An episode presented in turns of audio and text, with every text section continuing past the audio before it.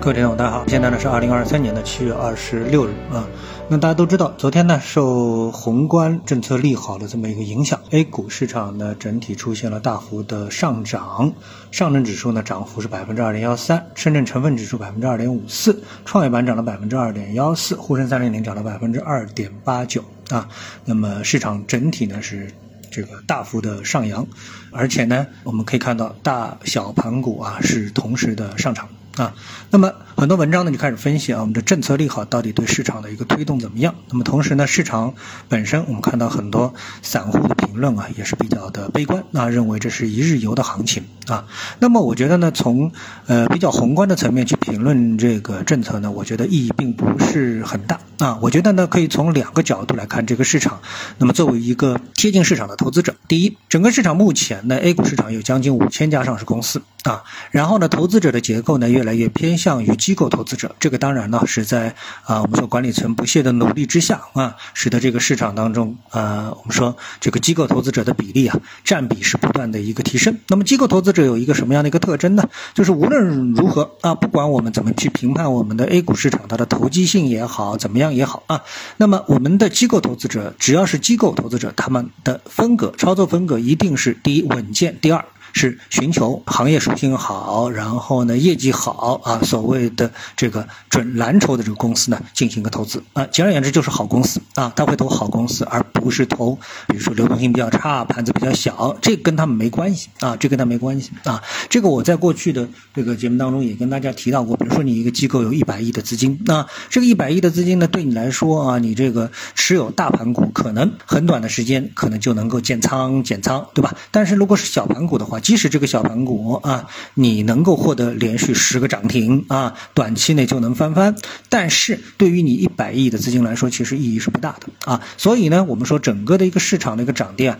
最终啊，呃，还是控制在这个机构投资者身上啊。如果说我们是看这个呃指数的话，那么它是控制在机构手里，而不是控制在散户手里。啊，那我们现在这个市场呢，不仅投资风格发生了变化，而且呢，这个整个的一个市场的股票数量也已经达到了超过五千。个个股的这样的一个数量，而且呢，这个呃公司我们看到我们的所谓的退市制度呢，也已经是趋于完善啊。大家对这个上市公司退市啊，已经不是特别敏感了啊，退市很正常。所以在这种情况下面呢，投资者必须得考虑自己这个投资本金啊，不仅是这个损失的问题，而是不是灭失的问题啊。就像以前的港股，包括这个美股市场，哎，股票退市了，你可能就一分钱都没有了，对吧？所以呢，综合这样一些考虑之后呢，我们更多的去看我们的。A 股股票市场啊，它短期内受政策的影响，就是中长期受政策的影响的这个受影响力就会这个大大的一个降低，而更多的是看宏观经济以及行业啊对这个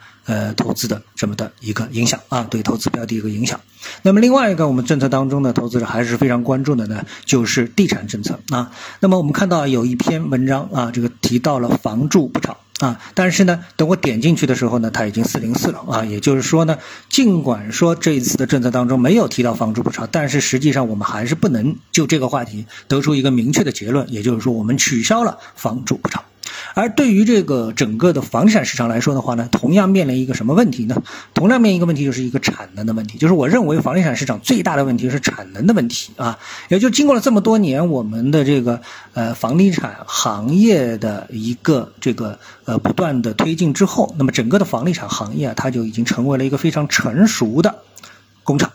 啊，造房子就像我们造这个啊工业化的这个造产品一样啊，达到了这种这种程度啊，标准化，然后呢高效化。啊，所以这时候呢，我们需要消费者什么？有一个强大的消费能力去对冲这个生产能力啊，生产和消费啊，生产能力我们已经是可以说是开足马力在生产啊，然后呢就要看消费者是不是有这个力量能够去对冲。而事实上，我们大家都知道，在中国的这个房地产的这个消费的能力啊，是在往下走啊，并且是快速的往下走，而且这个向下走呢，要跟房价的上涨啊是挂钩的。而房价能不能再上涨呢？其实大家都是基于一个比较悲观的这么的一个预期。啊。所以呢，房地产市场最大的一个问题就是产能过剩啊。而对于我们股票市场是回过来说，如果我们按照我们现在的 IPO 的这个速度来说的话呢，同样面临着一个产能过剩的一个问题啊。所以在两个市场啊，我们的股票市场和我们的房地产市场都是一个产能过剩的一个情况下面，而消费者呢，他的消费能力又不能够在中短期